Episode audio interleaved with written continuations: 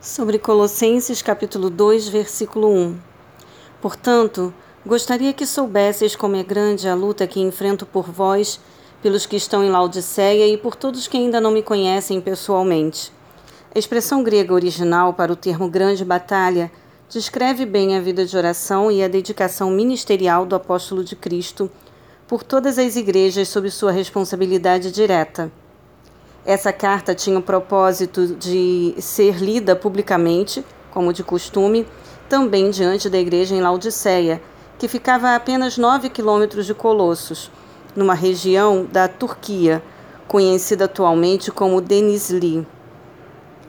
Versículo 2: Esforço-me a fim de que o coração deles seja animado, estando vós unidos em amor, e juntos alcanceis toda a riqueza do pleno conhecimento para que possais conhecer perfeitamente o mistério de Deus, a saber, Cristo.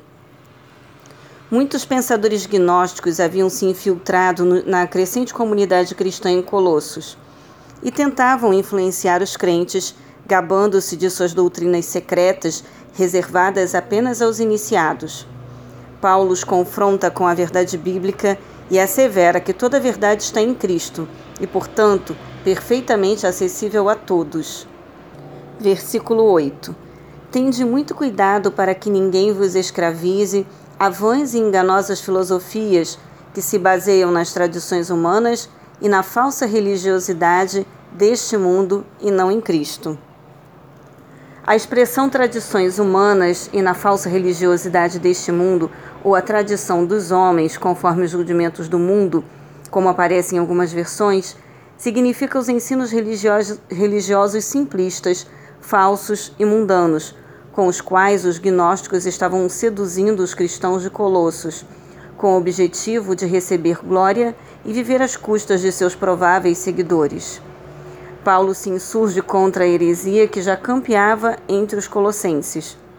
Esta heresia afirmava que uma pessoa, para ser salva, precisava combinar fé em Cristo com certos conhecimentos ocultos e com uma série de regras de tradição judaica, como a circuncisão, restrição à ingestão de certos alimentos e bebidas, bem como a observância de rituais, celebrações religiosas e dias especiais. Versículo 10. Assim como em Cristo estáis aperfeiçoados, ele é o cabeça de todo o poder e autoridade. Cristo é o cabeça da igreja, seu corpo. Como nosso Senhor, e maior exemplo de amor, obediência ao Pai e compaixão pelos irmãos. Contudo, Cristo é também em primazia e autoridade sobre toda criatura do universo. Portanto, ele não foi criado por Deus como um anjo de luz, segundo pregavam os, os gnósticos. Cristo é Deus. Versículo 12. Isso aconteceu quando fostes sepultados com ele no batismo e com ele fostes ressuscitados mediante a fé no poder de Deus que o ressuscitou dentre os mortos. Na circuncisão da lei, o corte da pele que cobre a glande do pênis era uma marca que simbolizava a propriedade exclusiva de Deus e a separação do seu povo, Israel, do sistema pagão dos valores do mundo.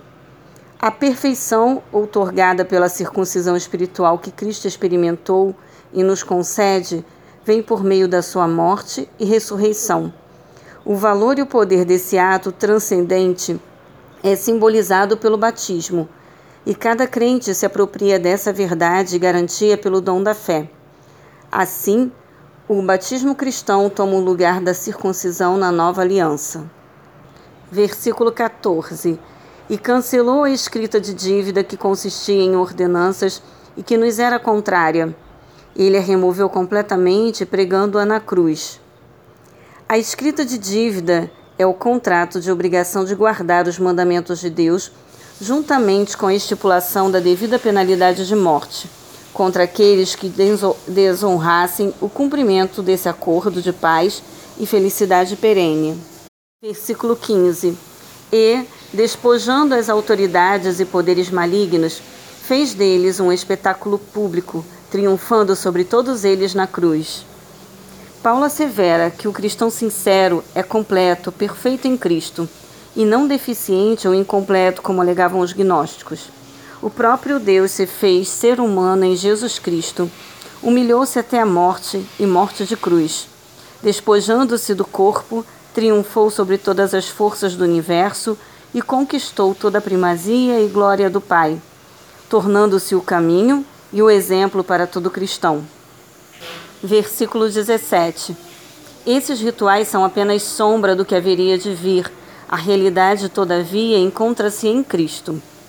Paulo afirma que as leis cerimoniais do Antigo Testamento são como sinais, sombras da vinda de Cristo, o Messias, por retratarem simbolicamente a sua obra redentora entre os homens. Portanto, qualquer insistência em reviver e guardar esses rituais religiosos é uma demonstração da falta de reconhecimento de que todos os sinais e profecias em relação à vinda de Deus à Terra para o resgate do seu povo já se cumpriram em Cristo. Os hereges entre os colossenses ainda juntavam severas exigências ascéticas à sua falsa teologia. Versículo 19. Trata-se, pois, de uma pessoa que não está unida à cabeça, a partir da qual todo o corpo, sustentado e unido por seus ligamentos e juntas, efetua o crescimento concedido por Deus. A liberdade do cristão é regulada por sua relação direta com Cristo, por meio do Espírito Santo de Deus, como cabeça controlador, e em relação ao corpo, que é a igreja, como membro que é de um organismo vivo e que deve funcionar em harmonia e cooperação. Quando qualquer membro do corpo não se submete espontaneamente à cabeça, Cristo, permite que heresias e pecados afetem a sua saúde espiritual de toda a fraternidade que é a igreja versículo 22. Todas essas regras estão destinadas a desaparecer pelo uso, pois se baseiam em ordenanças e ensinos meramente humanos. A morte do cristão em Cristo para os valores do sistema mundial destrói qualquer vínculo do pecado, Romanos 6, e ao mesmo tempo quebra todo possível laço de veneração ou serviço às potestades, que são autoridades angelicais cultuadas pelos gnósticos vencidos plenamente por Cristo. Paulo faz uso de uma verdade veterotestamentária como registrada na Septuaginta, a tradução grega do Antigo Testamento. Está lá em Isaías 29, 13. Para relembrar aos colossenses e a todos os cristãos que Deus não faz questão de honra e cerimoniais religiosas, mas de corações que o adorem com sinceridade.